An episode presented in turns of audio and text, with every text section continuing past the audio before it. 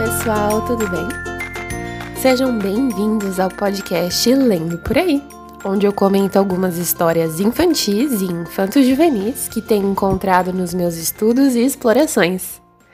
Eu sou a Monize e estamos voltando agora da nossa pausa restaurativa de final de ano. Eu quero agradecer muito por continuarem aqui com a gente, acompanhando o podcast. E vamos então ao livro que dá início à nossa segunda temporada. Hoje eu vou comentar sobre o livro O Jardim Secreto, escrito por Frances Hodgson Burnett. Posso estar pronunciando errado, tá? Peço desculpas. Ele é um livro infantil recomendado para leitores de 9 a 12 anos e foi lançado em 1911. Por conta de ser um livro tão antigo, ele tem muitas versões, tem adaptações literárias, assim como versões em filme. Uma de 1993 e uma de 2020, do que eu conheço, tá? Mas eu não me surpreenderia se ele tiver outras versões fílmicas. A de 2020 eu não assisti, mas a de 1993 eu vi várias vezes quando era criança. E eu revi recentemente, inclusive. Ele é um livro em inglês é, de uma autora inglesa que fala da paisagem inglesa. Então, ele é bem conhecido pelas crianças do Reino Unido. E embora a gente não esteja nesse contexto, a gente não viva essa realidade especificamente, é uma história que flui bem. Vocês estão prontos para a gente falar sobre esse livro? Então, vamos lá! Deixa eu resumir essa história para vocês. Mary Lennox é uma criança filha de pais ingleses que mora na Índia. O pai dela é um oficial inglês e eles vivem cercados de servos indianos, prontos para atender todas as suas necessidades. A Mary é descrita como uma criança franzina, amarela e de temperamento ruim. Ela é bem desagradável e como vocês podem imaginar, bastante mimada por ter vivido sempre assim, cercada de pessoas que a vestiam, alimentavam e até permitiam que a Mary as batesse. Ela era mandona e achava que todos deviam fazer a sua vontade. E aí que vale um parênteses para dizer que ela maltratava sim todos os servos que eram indianos. Elas, ela não tinha servos ingleses, funcionários ingleses em casa. Um, ela era uma criança que só pensava em si mesma e os pais não lhe davam a mínima atenção. Era uma menina magrela, amarela e não fazia nada, nem brincava lá fora. Chega um dia em que a situação dela muda, porque uma doença chega aonde eles moram a cólera e na pressa dos empregados em fugirem da doença, eles esquecem a criança em casa. Os pais da Mary morrem, vários funcionários também, e ela é encontrada dentro do quarto quando a casa já estava completamente abandonada. A Mary é então levada para viver com um tio na Inglaterra. Esse tio é um homem recluso que tem uma casa no interior em meio à charneca, que é uma paisagem inglesa, em que só tem uma vegetação bem rasteira. Esse tio passa a maior parte do tempo na cidade. E quando a menina chega, fica claro que ele também não vai prestar muita atenção a ela. Agora, a vida que a Mary leva na Inglaterra é muito diferente da vida que ela vivia na Índia. Na Inglaterra, não tem pessoas dispostas a fazer todas as suas vontades. As pessoas, os funcionários da casa, garantem que ela se alimente e ela meio que tem que cuidar de si mesma. De resto, ela aprende coisas muito básicas que ela não sabia como se vestir e é encorajada a explorar os terrenos, passando mais tempo fora da casa. E é nesse movimento que ela começa a prestar mais atenção nas pessoas ao redor dela, Todas essas sendo coisas que ela não fazia na Índia. Na Índia, como ela tinha tudo na mão dela, ela não precisava dar a mínima para as pessoas que estavam cercando ela. E na Inglaterra, não. Ela é forçada a interagir mais com as pessoas e a cuidar mais de si mesma. É nisso que ela aprende a ter empatia. Conhece o Deacon, que é o menino da vizinhança, e ele ensina Mary a cuidar do jardim, a lidar com animais. Ela também descobre dois segredos. Um primo, Colin, que é mantido escondido dentro da casa por ser uma criança doente.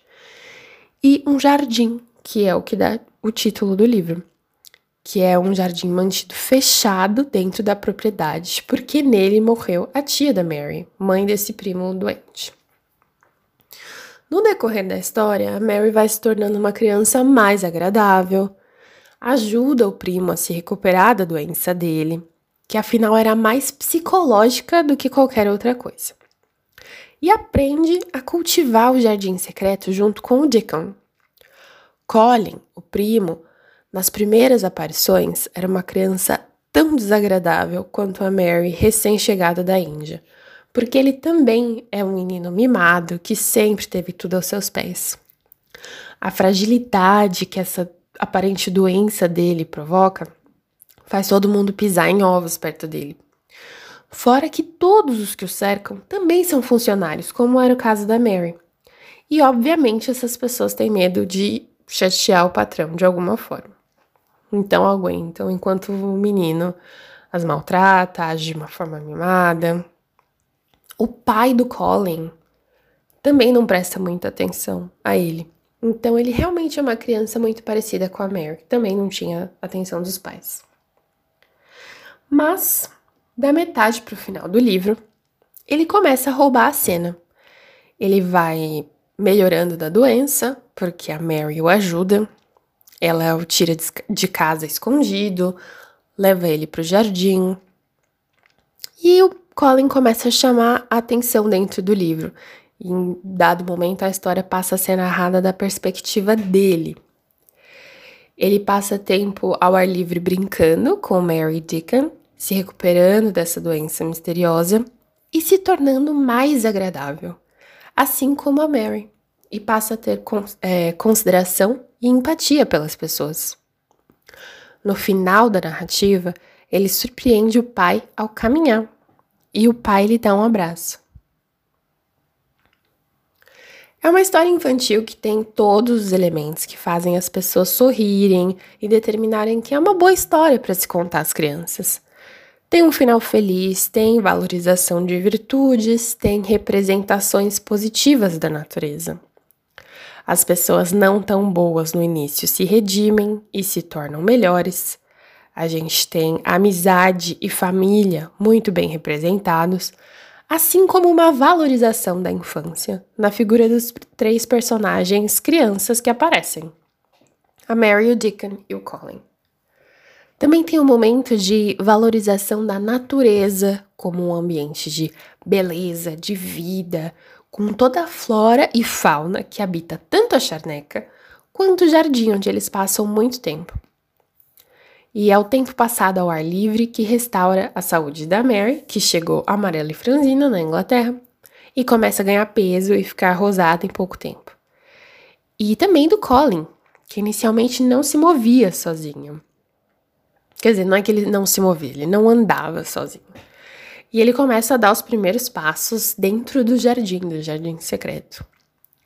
O crescimento dos personagens como pessoas, as conexões que eles estabelecem aos poucos uns com os outros, com o lugar que eles vivem, fazem dessa uma história muito agradável de se ler. O Jardim Secreto é um livro construído com muitos elementos que se opõem. Você tem os cenários da Índia e da Inglaterra, apesar de o da Índia não ser descrito, uh, mas eles carregam a ideia da oposição dos climas, com a Índia representando o quente, o tropical, enquanto a Inglaterra representa um clima mais ameno, mais frio. Uma vez que a Mary se acerta no ambiente novo, também tem a casa enorme, cheia de cômodos, que carregam segredos, inclusive o segredo do primo dela lá dentro, que vive escondido. É quase como um grande mausoléu essa casa, mas é um mausoléu de uma família que não morreu só que também não sabe viver. A casa é um esconderijo pro tio e pro primo. Essa casa, que não deixa de ser um símbolo de civilização, né, uma casa, uma construção, se opõe ao ambiente selvagem do lado de fora da charneca, com o ar livre, com a natureza, com os animais. E tem o próprio jardim secreto, que dá título ao livro. Um jardim em si seria um símbolo de civilização, né? É uma, uma flora que é cultivada por pessoas.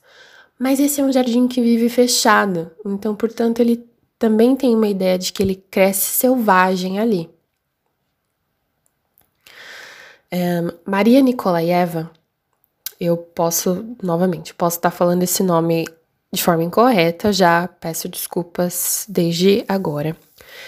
Um, ela escreveu um artigo chamado Did You Feel as If You Hated People?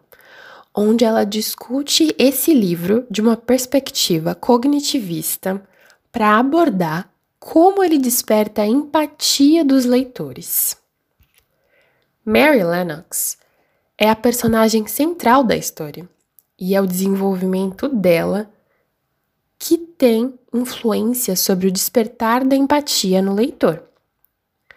E a Nikolaeva fala sobre como ela é a personagem ideal para esse tipo de descoberta do leitor.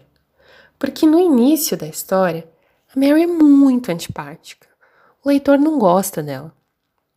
Mas então ela chega à Inglaterra, começa a se responsabilizar um pouco mais sobre si mesma e a se sentir sozinha, porque os funcionários não ficam ao redor dela como ficavam na Índia.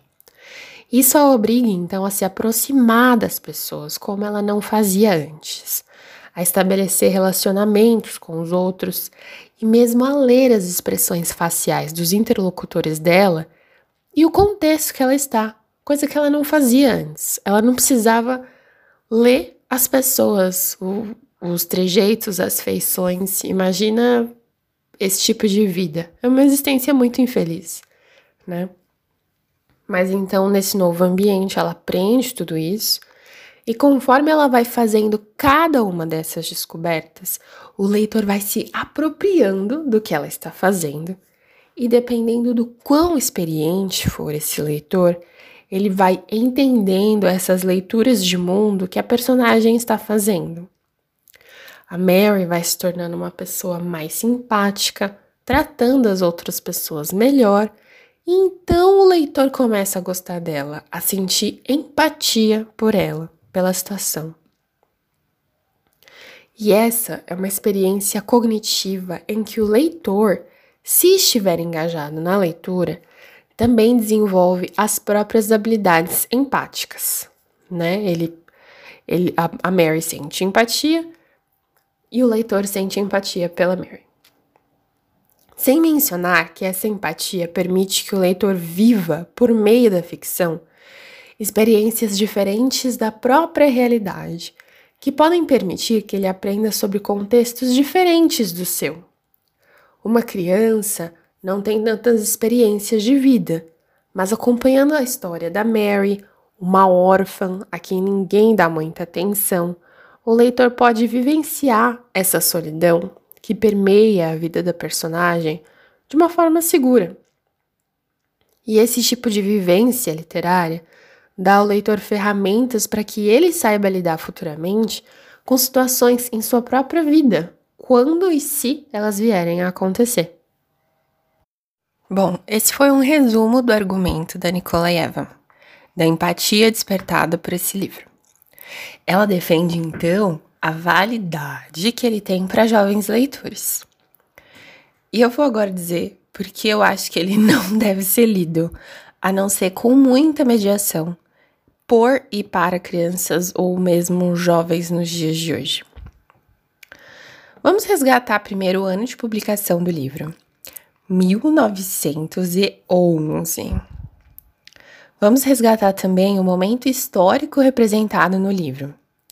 Conhecemos a Mary na Índia e ela vive lá porque o seu pai é um oficial britânico que ocupa um posto nesse país. Ou seja, ela vive numa situação em que ela não compartilha da cultura do lugar em que ela mora.